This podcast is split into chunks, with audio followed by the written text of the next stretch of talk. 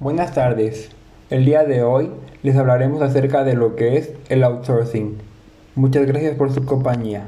La composición del outsourcing se forma a partir de la expresión outsider resource using, refiriéndose a la forma de conseguir los recursos necesarios, empleado, relaciones con terceros. El outsourcing significa la oportunidad para incorporar a la empresa un conjunto de capacidades externas que no dispone. En este caso, el cliente no instruye a su proveedor en cómo desempeñar una tarea, sino que se enfoca en la comunicación de qué resultados quiere y le deja al proveedor el proceso de obtenerlos. En este caso, el cliente y el proveedor trabajan juntos para adaptarse a las nuevas exigencias del mercado.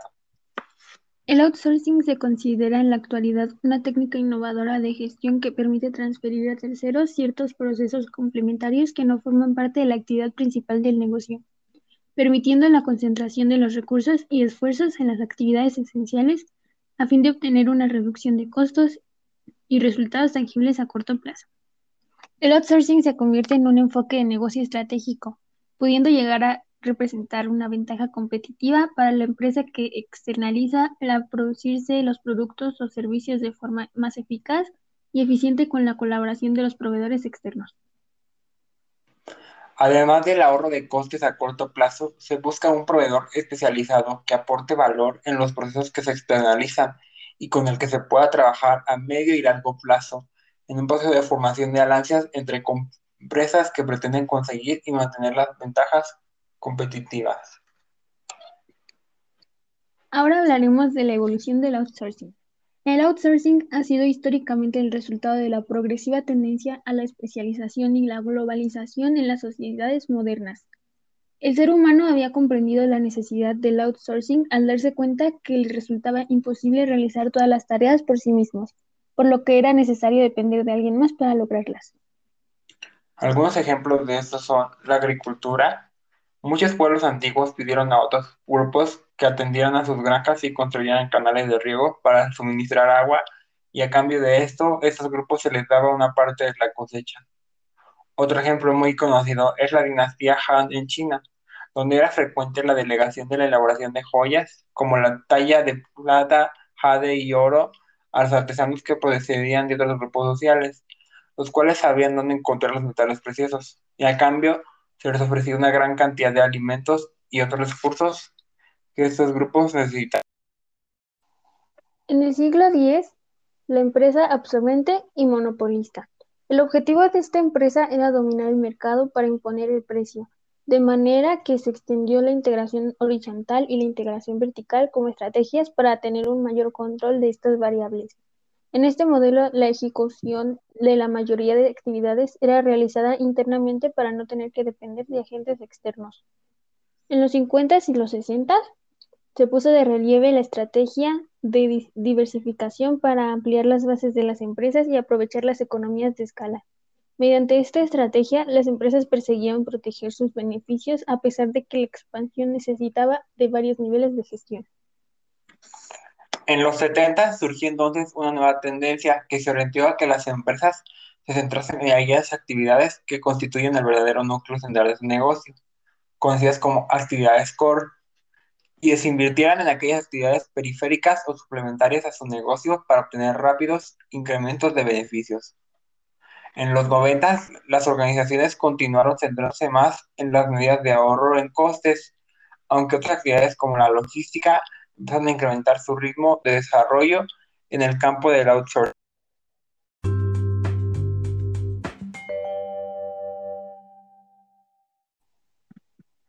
Ahora hablaremos de los pioneros. Electronic Data Systems. A principios de los 70 comenzó a externalizar contratos de gestión referidos al procesamiento de datos como forma de dar respuesta a la necesidad de las empresas de obtener mayor rendimiento de las altas inversiones realizadas en hardware. La alianza de Eastman Kodak con IBM Corp Digital Inc. se considera el primer ejemplo de lo que se denominaría posteriormente outsourcing estratégico. Contribuyó a que el outsourcing como tal fuese identificado formalmente como una estrategia de negocio en 1989. En el caso Kodak, en 1989, Kodak cerró un acuerdo con IBM Corp, Digital Equipment Corp, y Businessland para externalizar la gestión de los sistemas informáticos durante 10 años por 250 millones de dólares. Al decidir sobre la externalización de la gestión de sus sistemas informáticos, Kodak pretendía centrarse en su negocio principal y abandonar el negocio de los sistemas de información que se había visto obligada a adoptar después de 109 años de operatividad. Sobre unos ingresos anuales de 18.400 millones de dólares, el presupuesto del TSC era de 250 millones de dólares, de los que 90 millones suponían gasto de personal. Nuestra misión no era ser líder mundial en sistemas de información, afirmaba Katie Hudson, directora de sistemas de información, CEO de Kodak. Bueno, en el Business Process Outsourcing, muchas personas han empezado a externalizar procesos de negocios completos no considerados estratégicos para la compañía, pero con un alto componente tecnológico y de la capital humana. Los objetivos que persigue una empresa al implementar el outsourcing son tres. Reducir los costes, que es el soporte, mejorar el servicio, que son las mejoras, y transformar el negocio. Transformación. La clasificación de estos se puede clasificar según la ubicación de la empresa que se contrata, la profundidad de los procesos externalizados, la especialidad de los procesos externalizados y el uso o no de la voz en los procesos de comunicación con los clientes. Según la ubicación de la empresa que se contrata, se encuentran los siguientes tipos de outsourcing.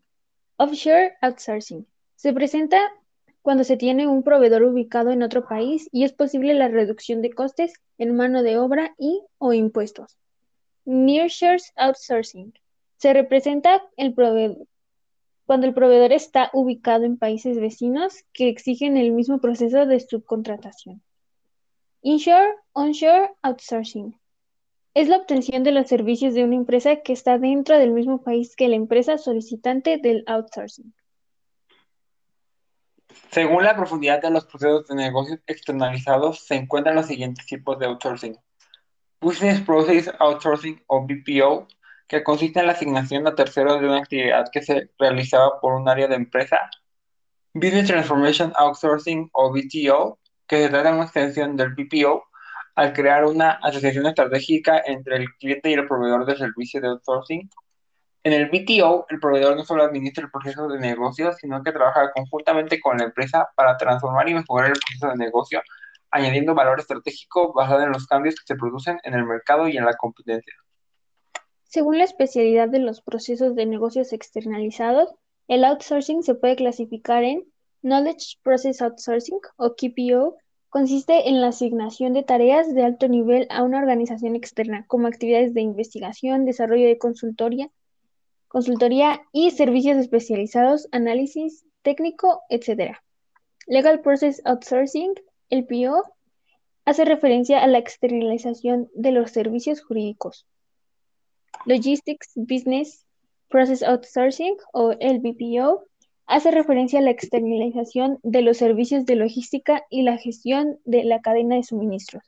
Las denominadas compañías de logística de terceros, Third Party Logistics, y más recientemente las compañías integradoras de los servicios de logística, Logistics Service Integrator.